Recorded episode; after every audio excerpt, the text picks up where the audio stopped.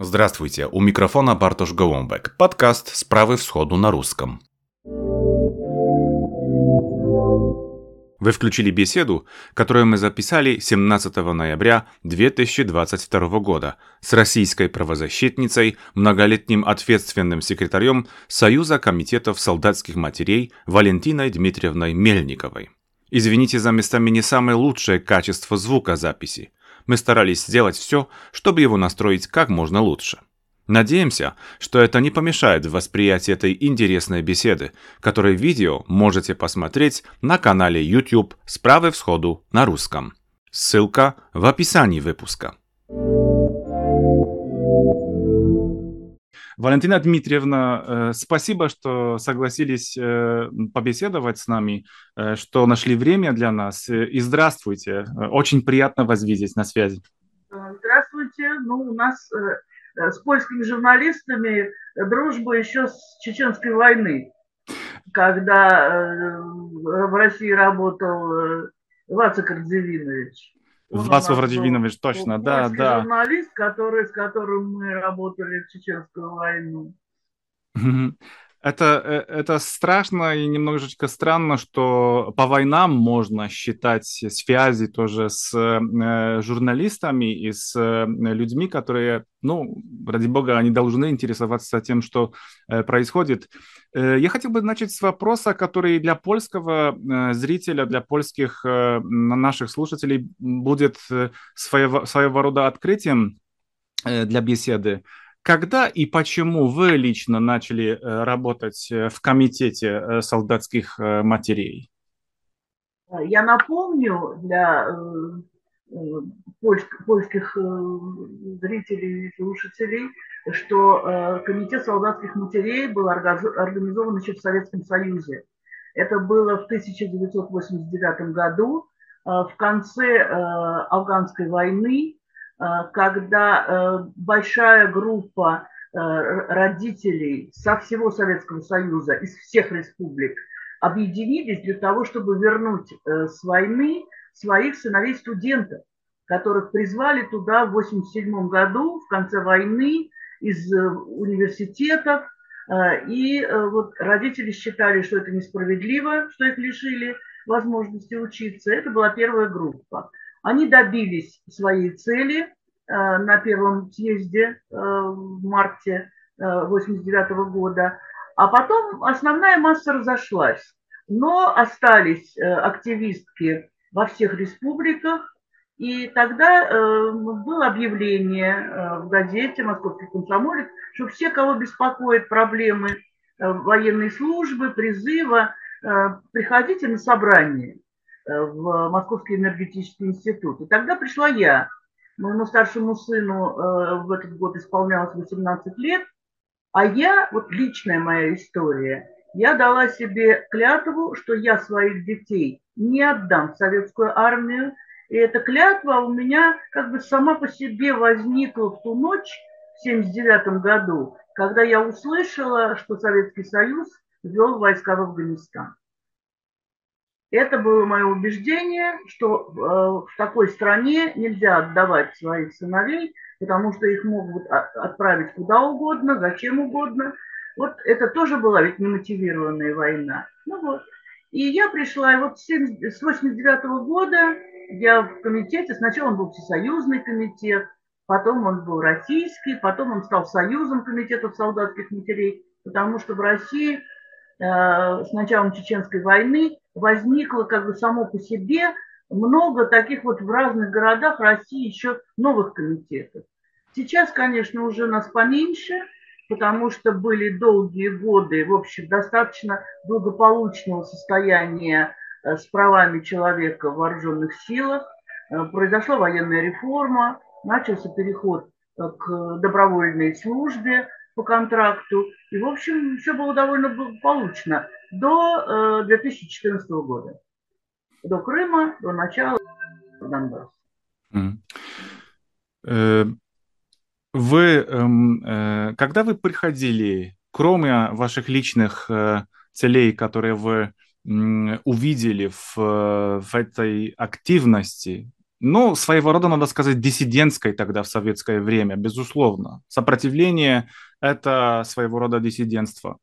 Насколько вы помните, что это было своего рода общее чувство других матерей? Их было больше, потому что когда сравнивать время, наверное, э, люди и общество меняются, в том числе женщины, матери. Как вы помните других матерей тогда, когда э, афганская война начиналась в 79-м? Ну, э, против афганской войны вообще, ну, были какие-то выступления, но они были совершенно индивидуальные. И вообще я хочу развеять вот это странное представление, что вот когда-то солдатских матерей было много. Нас никогда не было.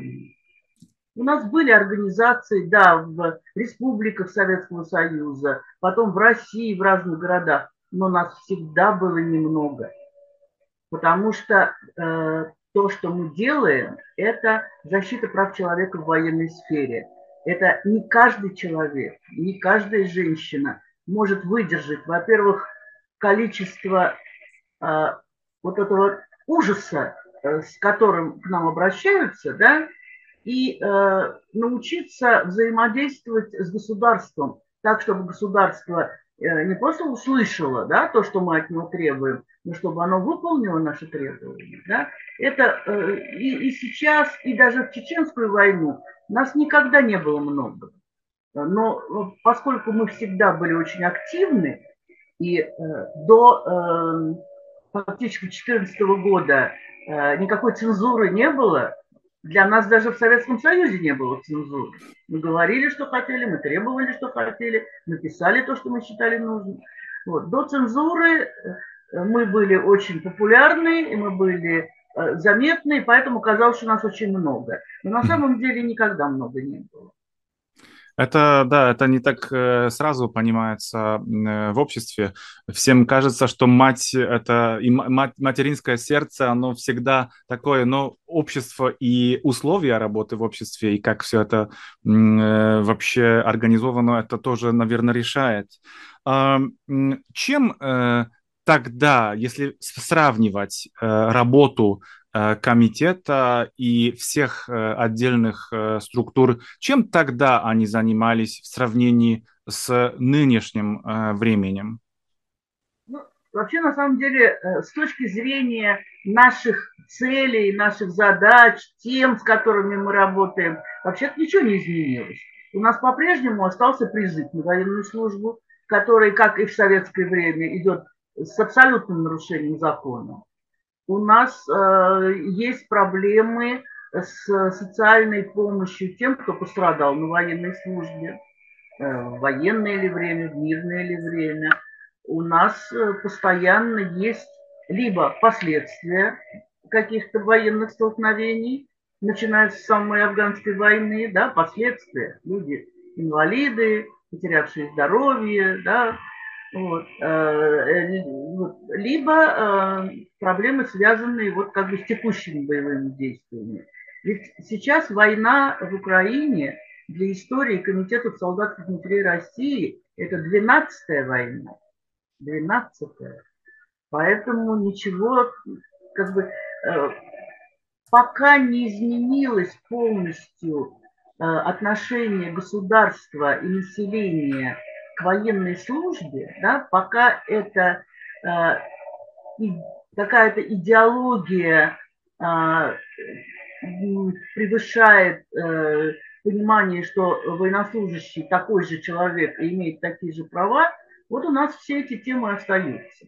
Это сложно себе представить, потому что Европа, ну, может быть, как раз в Польше не так сложно, потому что все-таки что-то знают и помнят советскую армию, да, и помнят вот эти страшные истории по преступлениям, которые там были. Но, в принципе, очень сложно объяснить э, в цивилизованной стране, как это можно э, солдат не кормить, да, если они там где-то были на учениях или сейчас в боях, они грязные, рваные, им нужно менять форму, никто об этом не заботится, да, даже такие вещи. Вот. Но тем не менее, все это было, Конечно, не в таких масштабах, как советская армия. Mm-hmm. Конечно, мы смогли многого добиться. Я считаю, что вот то, что э, мы сделали с Михаилом Сергеевичем Горбачевым впервые в истории России было, была застрахована жизнь солдат. Да? Каждый, кто идет на военную службу, он застрахован.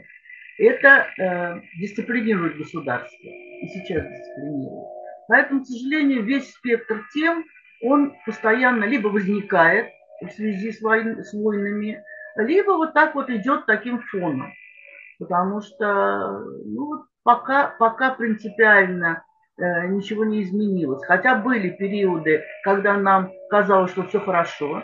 Э, мы на своих конференциях принимали решение, что мы должны вообще-то ну, распустить организации. Ну что там, ну приходят люди, ну будут приходить там, звонить, ну как-нибудь, да, немного жалоб. Но каждый раз на этих конференциях вставали э, наши контрпартнеры военные и говорили, как это вы хотите э, ликвидировать организацию, а как мы будем работать без вас, да? Значит, э, эта история очень своеобразной работы комитетов солдатских матерей, вот такой общественной, странной работы, она до сих пор нужна, оказывается. Хм. Потому что нужен посредник между э, людьми, которые находятся э, в, армии, э, между их семьями и государством. Потому что ну, мы не адвокаты, да, мы не какие-то там ну, какие-то протестующие на митингах сейчас, да, мы просто посредники. Мы э, то горе, те проблемы, те трагедии, с которыми к нам приходят люди, мы их как бы переводим э, государству и объясняем государству, а что оно должно сделать для этих людей по закону. Да? То есть вот тот лозунг, вы говорили вначале про диссидентов, да, лозунг диссидентов, государство выполняет свою конституцию, да, теперь государство выполняет свои законы. И это так было у нас с первого дня. Угу. Вы упомянули э, Михаила Сергеевича Горбачева э, как человека, который а, был э, более склонен, если я хорошо это понял, к сотрудничеству с, а, с вами как организацией. Как вы его, его помните? С точки зрения того, что мы уже знаем, вы сказали, что в России уже 12-я э, война идет, э, в которой вы участвуете в каком-то смысле, как посредник, как вы это объясняете. Как вы видите а, Горбачева как лидера и человека, который, ну, может быть, что-то новое принес, привнес в, в, в вашу тоже работу? Ну, э, вообще, как верховный главнокомандующий, Горбачев оказался достаточно чутким э, к требованиям, касающимся прав военнослужащих. Потому что решение вернуть студентов в 1989 году было принято на первом съезде народных депутатов и было проголосовано, и, в общем, это было с его участием. А у нас был эпизод во время войны в Карабахе в 90 году, когда мы вместе с армянами, э, степанакертскими армянами, азербайджанцами стояли перед Спасской башней с огромными лозунгами э, «Выведите войска из Карабаха». Тогда был опасный указ Горбачева о разоружении незаконных формирований в Нагорном Карабахе. Мы протестовали против указа, и он был отменен. У нас непосредственных контактов у нас долго не было, только вот где-то уже в 90-м году, когда э, он издал тоже указ э, о реализации предложений Комитета солдатских матерей. Мы требовали расследования погибели военнослужащих, мы требовали перехода к добровольной службе. И тогда была создана комиссия, и она много сделала для того, чтобы потом, после распада Союза, был четкий план почему надо менять э, структуру вооруженных сил. Он понимал, он доверял, э, и я так полагаю, у него были совсем неплохие военные и политические советники. Это очень большое дело. Угу. Вот. Э, в принципе, э, с Ельциным, конечно, тоже, был, тоже были постоянные такие вот контакты не личные, встречались один или два раза только. Он выходил к нам на пикеты около Дома правительства. Но все равно удавалось что-то сделать. Вот, поэтому у нас, мы с этой точки зрения как бы, можем оценить, потому что э, для нас важна функция государственного деятеля. Если он э, понимает, что наши требования, предложения э, правильные, такие вот перспективные, конструктивные, то мы, конечно, работаем с ним, вспоминаем о нем добрым словом. Угу.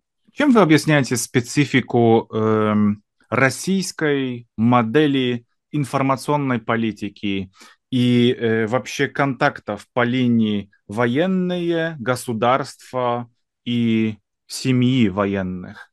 Э, военные это же часть общества все-таки, и вы, вы об этом совершенно верно полностью знаете э, э, досконально. Но как э, эта специфика различается от других?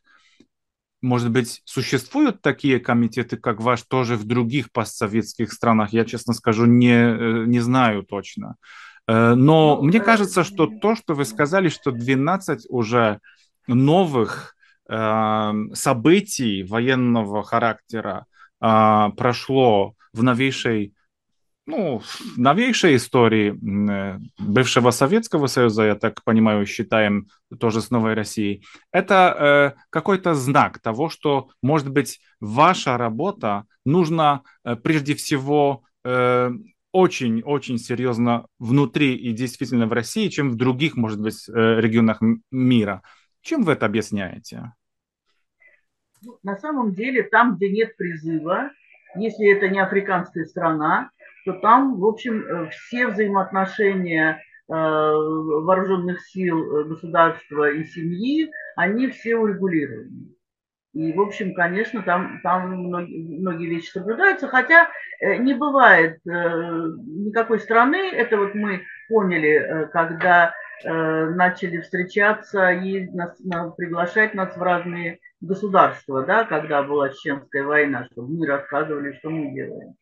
Все равно вот в Германии, например, есть э, э, омбудсмен по военнослужащим, да, а в Соединенных Штатах есть большая общественная организация, Национальный фонд, вот этот ветеранов, да, все равно есть такие э, не военные и как бы не совсем государственные структуры, которые все равно являются такими посредниками в случае каких-то конфликтов да, с государством военных, э, военнослужащих.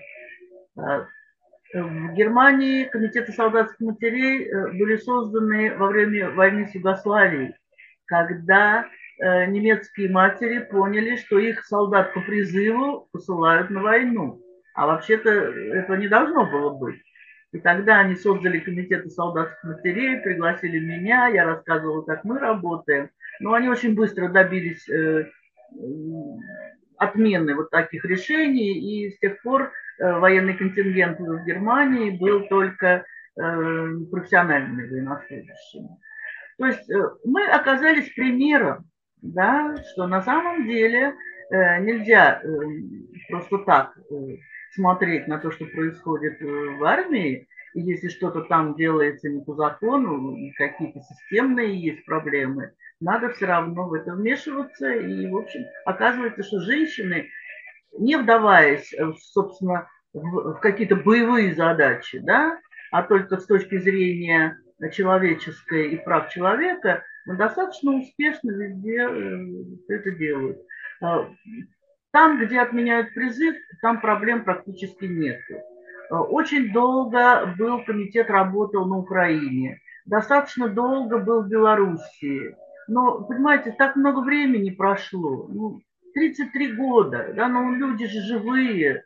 Э, кто-то выгорает, кто-то умирает, кто-то, у кого-то какие-то другие обстоятельства. Кто-то считает, что выполнил свою миссию, да, и все, что можно, сделал.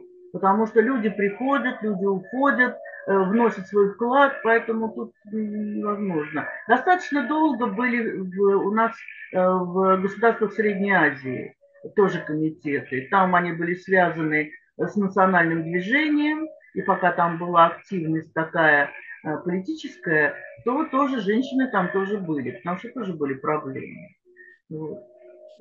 Поэтому вот, все это, все это обусловлено ситуацией. Нужно вмешательство, значит, люди работают. Долго были комитеты в Армении и Азербайджане, но тоже недостаточно долго, чтобы потребовать от своих правительств все-таки э, проблему принадлежности Нагорного Карабаха решить мирным путем. И когда снова начались боевые действия, это был для нас, для всех удар, потому что мы помнили 90-й год, и мы помнили Э, женщин э, Нагорного Карабаха и помнили, как к этому относились армянки и женщины Азербайджана, как они не хотели войны. Да? И это, конечно, был большой удар для нас. Скажите, пожалуйста, Валентина Дмитриевна, как э, в непростое время, я имею в виду уже 90-е, новую Россию, постсоветскую, две чеченские, война с Грузией, эм, потом Украина, как в это непростое время удавалось э, наращивать престиж вашей организации э, и доверие э, к комитетам э, э, солдатских матерей вообще? Ну вот мне кажется, что э, самые первые женщины, которые создавали вот Всесоюзный комитет солдатских матерей, они заложили некоторые принципы, которые мы э, развили и которые оказались очень эффективными. Да? Первое, наш, наш принцип первый, это принцип ненасилия. Мы не наси... никогда не требуем ничего от людей, которые к нам приходят. Да? Э, то есть мы их э, не говорим, что вот ты не так, ты должна вот так, и ты должна меня слушать. Да? Э, мы не проявляем насилия и оскорблений в отношении своих контрпартнеров, как бы мы военных не любили. Да? Насколько бы наш собеседник или наша организация военная была бы нам неприятна, мы все равно сохраняем э, рабочие отношения. Да? Вот. Э, и это оказалось э, правильным и, наверное, необычным для э, структуры, унаследованной от Советского Союза. Да, да действительно. Вот. И э, мы всегда очень следим за этим. И мы не допускаем конфликтов между своими людьми, между, между организациями. А, есть еще одна тонкость. Любая правозащитная деятельность, она а, очень соблазнительна с точки зрения получать деньги за свою работу от тех, кто к тебе обращается. Это везде так, да? Помогают ли детям, помогают ли пожилым, помогают ли там еще кому-то, и в том числе вот в комитетах, да? Большой соблазн. К тебе пришли, тебя попросили, ты обратилась в какой-то государственный орган, он все сделал, и тебе твои эти сам посетители заплатили. Вот это мы э, с самого начала контролировали очень четко. Мы работаем бесплатно. Если кто-то хочет помочь организации, да, мы имеем право получать пожертвования, получать гранты, да, это мы имеем. Все делается по-белому, да, mm-hmm. и это все организация, организация решает, если деньги есть, как, как их можно использовать. Никаких гонораров, никаких, никаких как бы личных денег. И вот это тоже, вот это вот три такие, три правила, которые оказались полезны. Ну, остальное умные, когда-то достаточно молодые и симпатичные, да, это, это тоже помогает в общении с военными. Есть, да. есть еще какие-то личные. Вот. Ну, умные, умные. Э, умные и конструктивные. Вот это вот так я могу характеризовать всех своих коллег, которые были у нас в разное время. Понятно. А с какими самыми большими трудностями э, вам лично, может быть, или вашей структуре удалось справиться за годы э, своего существования? Есть какие-то решения государственные, которые, на которые вы могли повлиять и все-таки обогатить э, культуру поведения войны в каком-то смысле. Э, может быть, вам запомнилось какое-то а, отдельное дело, с которым вы имели эм, э, ну, честь работать, и оно было каким-то очень интересным с такой тоже точки зрения. Изменение все-таки, влияние на то, чтобы государство работало по-другому немного. Ну, вообще самое важное – это амнистия Первая амнистия была объявлена э, в конце 1990 э, года Горбачевым. Это была амнистия для всех военнослужащих, которые в свое время ушли из воинских частей. Это было совершенно новое. Такого не было никогда в истории России. Потом это была амнистия 1997 года после Первой Чеченской войны потому что было много пленных, которых освобождали, много э, людей, которые тоже не хотели ехать на войну и ушли, и это тоже было очень важно. Это совершенно новая традиция, и мы добивались э, ну, достаточно быстро и достаточно просто, потому что наши аргументы были совершенно точные. Ну как, ну вот э, люди ушли из той армии да, в советское время, где их унижали, где их толкали к самоубийству, они должны быть амнистированы, потому что теперь у нас будут другая, другие вооруженные силы. Так же и как после войны.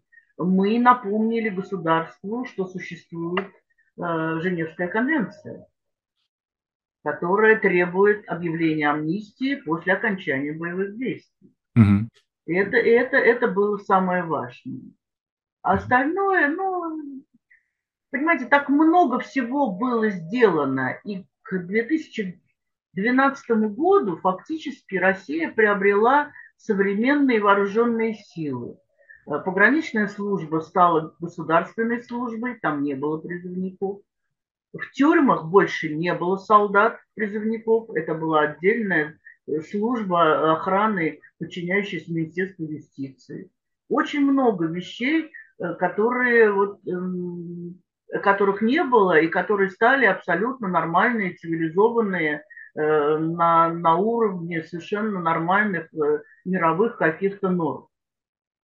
Поэтому mm-hmm. что-то выделить очень сложно. Мы так много сделали, что очень сложно выделить что-то главное. Да? Но вот мне кажется, что страхование жизни солдат и э, амнистии – это очень важно. Это было это было совершенно новое для страны и для людей. А, в одном из интервью, которые вы в последнее время а, тоже давали, вы эм, рассказывали о том, что к комитетам, к вам тоже обращается очень много э, людей с различными просьбами в том числе с такими, которые, ну, в принципе, решить э, нельзя, если они не хотят вообще даже говорить о себе точно, о своих э, именах, номерах частей и так далее, и так далее. Есть, идет все время волна людей, которые знают, что надо, может быть, что-то сделать, как-то помочь своим сыновьям и так далее, но с другой стороны, они очень опасаются реакции государственной начальства, а может быть, своего окружения тоже, ведь же это не очень э, всегда прилично э, считается отзывать из э, такого храброго дела, каким является война. И вы сказали, что мне очень тоже поинтересовало, что частично можно определить российское общество в этом плане как немножечко инфантильное. Эм, вполне возможно, что э, оно действительно таким э, является, но я хотел бы у вас узнать, почему оно таким является. Уже двенадцатый раз, если хорошо вы, э, я уверен, что вы очень хорошо посчитали эм, э, вот вашу работу.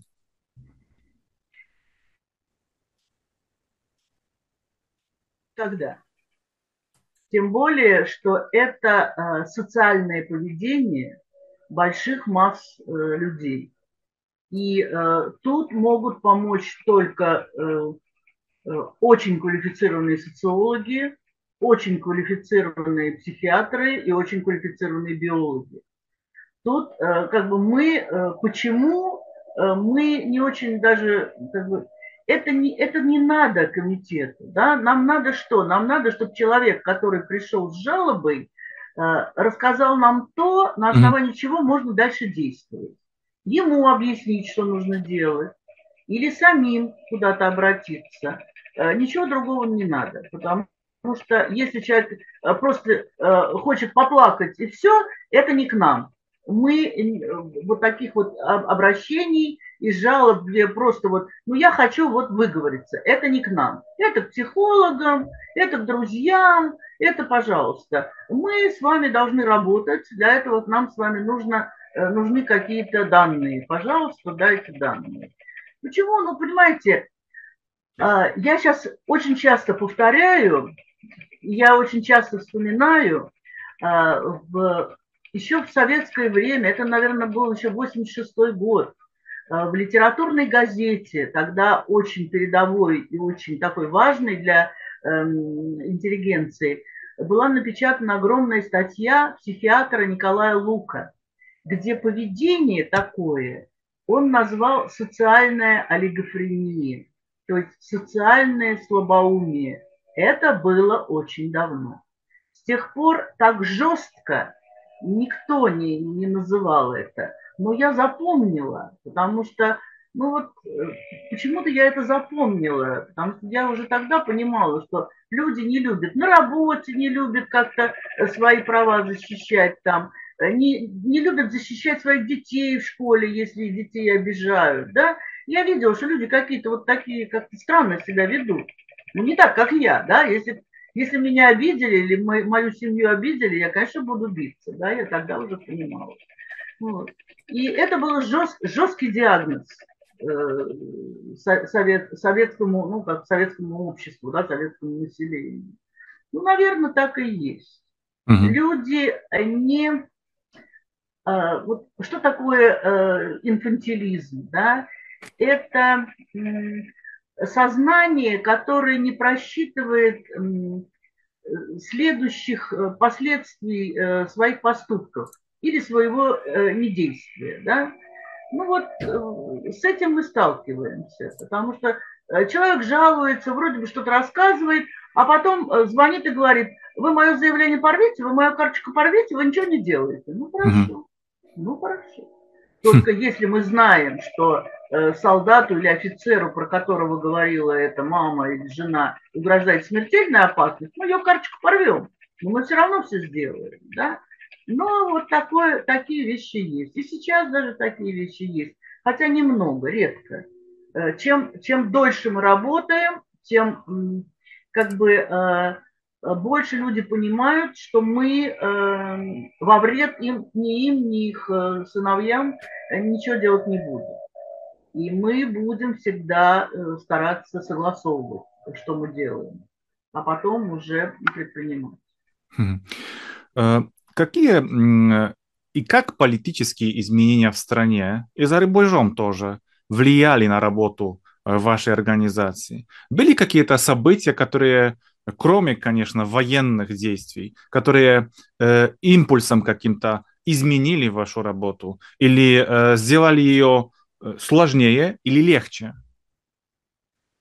Ну, у нас э, был такой эпизод. Мы с 2006 года боролись против принятия закона об иностранных агентах. Потому что э, у России э, были международные договоры о поддержке правозащитных организаций через системы грантов с Европейским Союзом, со многими европейскими государствами, Соединенными Штатами. И э, большое количество правозащитных организаций, которые были в России, э, получали эту поддержку на свою работу. И я должна свидетельствовать, что ни разу никто никогда не говорил, что мы должны делать. Мы представляли проект, нам давали грант, и, значит, таким образом мы могли сделать, делать работу, которая связана с расходами. Поездки, воинские части, на какие-то э, семинары друг другу, э, значит, э, какие-то конференции большие, на которых мы могли приглашать и журналистов, и военных, и всех своих коллег со всей России, да, Это большие расходы, которые, собственно, по-другому никак невозможно было э, оплатить. Вот. И мы понимали, что с принятием такого закона, который э, связывает понятие иностранный агент с деньгами э, нероссийскими, которые получает организация, это практически для наших организаций, которые работают с военными, это практически запрет на общественную деятельность. Ну вот нам это не удалось, в 2012 году был такой закон принят, и я своим коллегам сказала, ребята, все, больше мы ни, ни пенса, ни шиллинга, ни пенинга никакого получать не будем. Раз мы должны работать, значит мы будем что-то такое как-то по-другому придумывать. Но на наше счастье, ну или потому что мы тоже об этом все эти годы говорили с политиками, с властями, э, появился э, фонд российский, фонд президентский, который э, стал на, а, на проекты тоже по конкурсу, по жесткому конкурсу давать деньги. И мы до 2018 года под наши проекты получали финансирование и проводили конференции, и текущую работу, и ездили в воинские части, и издавали книги. В общем, вся наша работа продолжалась. Но в 2018 году был какой-то перелом, и я, в общем, поняла, что бессмысленно, да, не, дают деньги. Хотя мои коллеги в регионах продолжают такую работу, и у них есть тоже пока президентские гранты, и они тоже могут делать такие э, публичные мероприятия, куда собирают людей, и, в общем, все это можно сделать. Ну вот. Это, конечно. А с точки зрения международных отношений, для меня поворотным пунктом был э, март 2014 э, года. Когда Россия начала перевозить через Керченский пролив войска на восточную часть Крыма, мы стали обращаться к европейским политикам и говорить, ребят, ну посмотрите, что делается, это же аннексия. Вы должны как-то подействовать. Нам отвечали, мы не можем ссориться с Путиным. У нас бизнес завязан на Россию, нас бизнес не поймет. Мы им объясняли, что, ребят, ну а дальше вашему бизнесу будет хуже. Это был март 2014 года. Да? Вот. Нам ничего не удалось объяснить, ничего не удалось доказать. Вот. И э, потом э, началась весной э, война на Донбассе, и по-прежнему бизнес был самое главное, и по-прежнему все верили, что никаких российских военных нет. Это было мое полное разочарование э, в мировой политике. Ни одна структура международная, ни одно руководство государства, никто не понял, что происходит. Вот это, это, это был вот, вот такая вот поворот да, в моем отношении. Я поняла, что э, эти люди, эти структуры, они нам не помогут, к сожалению. Значит, это был первый акт того, что сейчас э, мы, наверное, наблюдаем. Э, и вам лично как запомнился 24 февраля? Это, конечно, своего рода символ, э, потому что и раньше, осенью, даже весной предыдущего года, видно было, что наращивается скопление военных э, у границы э, с Украиной, ну, видно было. Кому было видно, тому было видно, конечно. Но вам, наверное, было это понятно и известно, потому что на ваши руки э, и э, к вашим коллегам поступали различные заявления и информация о том, что происходит и как это происходит. Потом мы увидели картинки, как, в, как, в каком состоянии, в каких эм, не очень приятных условиях держатся военные у границы с, с Украиной. Как вы это помните, это наращивание этой страшной обстановки? Мы с осени 21 э, года говорили, что, э, наверное, все-таки что-то будет. Да? Ну, между собой, честно говоря, потому что бессмысленно, ну, как бы не, не с кем разговаривать на эту тему про Россию, да, было. Ну, и понятно, что когда объявили учения в Белоруссии, э, было понятно, что да, что вообще собираются собираются границы переходить. Это были учения да? Запад 2021, да, да, да, да, да, да. Потому что Такое большое количество войск с таким большим количеством техники держать на границе, если ты не хочешь ее перейти, в общем, совершенно бессмысленно. Хотя там много больших воинских частей, там, в принципе, можно было. Но это было слишком долго, и, в общем, слишком, слишком это все было как бы вот так вот, э, как бы накапливалось, да. Поэтому удивления не было, но, в общем, конечно, э, какое-то э, осознание, что нам придется в это во все влезать, да, это, конечно, было. Потому mm-hmm. что когда я узнала, что войска заходят широким фронтом, я как бы помню Чеченскую войну, я поняла, что все, все будет очень страшно. Скажите, пожалуйста, Валентина Дмитриевна, что должно произойти а, в общественной жизни России, в политической жизни, может быть, России, а, чтобы не нашлось места для так широкой, для так глубокой работы а, вашей структуры, вашей организации? Кроме, конечно, того, о чем вы говорили, значит, кроме отмены призыва. Есть ли какие-то обстоятельства, в которых вы видите, что работа такой организации, я имею в виду, конечно, все время в виду Российскую Федерацию, что работа такой организации будет абсолютно или практически ненужной? Все-таки необходимое условие для таких перемен – это отмена призыва. Потому что с 2006 года, когда начался набор по контракту, мы очень быстро увидели, что мы правы, потому что солдат по контракту имеет выходной день. Он имеет отпуск, он имеет зарплату. Он может сам обратиться к врачу. Он может сам пойти к прокурору. Он может сам подать в суд. Он может оплатить своего адвоката. Это совершенно другой статус это человек, у которого есть права, и он может их реализовать физически. Это очень важно. Поэтому вот отмена, пока, пока сохраняется призыв, к сожалению, нам придется работать. Потому что призывники, вот в силу того, что у них никакого права нет ни на медицинскую помощь самостоятельную, ни на юридическую помощь самостоятельную, э, ни на какой-то режим э, служебный. Э, мы вынуждены будем работать. Угу. Как последний вопрос хотел вас спросить, как всех наших гостей, наших собеседниц, как вы видите будущее России? Конечно, ссылаясь на ваш опыт, ваш опыт работы, жизненный опыт, плюс тот, который у нас накопился за последние месяцы?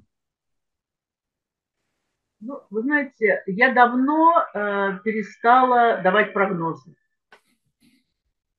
И сейчас я даже не могу ответить на этот вопрос, потому что э, тот э, вообще тот обрыв, э, тот, э, та пропасть, в которую сейчас свалилась страна, и в которой находимся мы, вот даже комитеты солдатских матерей, да, я пока не вижу, как отсюда выбираться. Э, и мы работаем на пределе, потому что и даже за пределами возможностей. И э, предприниматели России работают на пределе возможностей. И что будет экономически, и что будет э, с точки зрения Э, прав людей я пока не знаю. То есть мы вот мы находимся в этом, и что будет дальше, я не могу предсказать. Но как бы Россия не первый раз попадает в такие истории. Бывало у нас и всякое. Бывало у нас и э, революция, была у нас, были голодоморы, были у нас репрессии на миллионы, на десятки миллионов человек, да, были войны разные. Ну, как-то всегда немножко выбирались, потому что, конечно, народ предприимчивый, э, люди э, умные, и, в общем, как-то всегда выбирались. Но как это будет, когда это будет, я не могу предсказать и даже не вижу, ну, как бы передо мной нет никакой картинки, да, о которой я могла бы рассказать. Mm. Валентина Дмитриевна, спасибо вам огромное за посвященное время. Э, мы желаем вам крепкого здоровья, Э, всего хорошего, всего наилучшего для вас, для вашего окружения и все-таки для страны, с которой Польша соседствует э, всю свое, все свое существование, и так, наверное, и будет. Спасибо вам огромное за э, беседу. Да, спасибо. Но отношения тоже всегда непростые. Конечно, да. Спасибо. Да. Вы слушали беседу с Валентиной Дмитриевной Мельниковой, ответственным секретарем Союза комитетов солдатских матерей. Нас можно найти на платформе Mave, а также на других стриминговых платформах, например, Spotify, Apple Podcasts, YouTube. Подписывайтесь, ставьте лайки, комментируйте. С вами был Бартош Голомбек. До новых встреч! thank you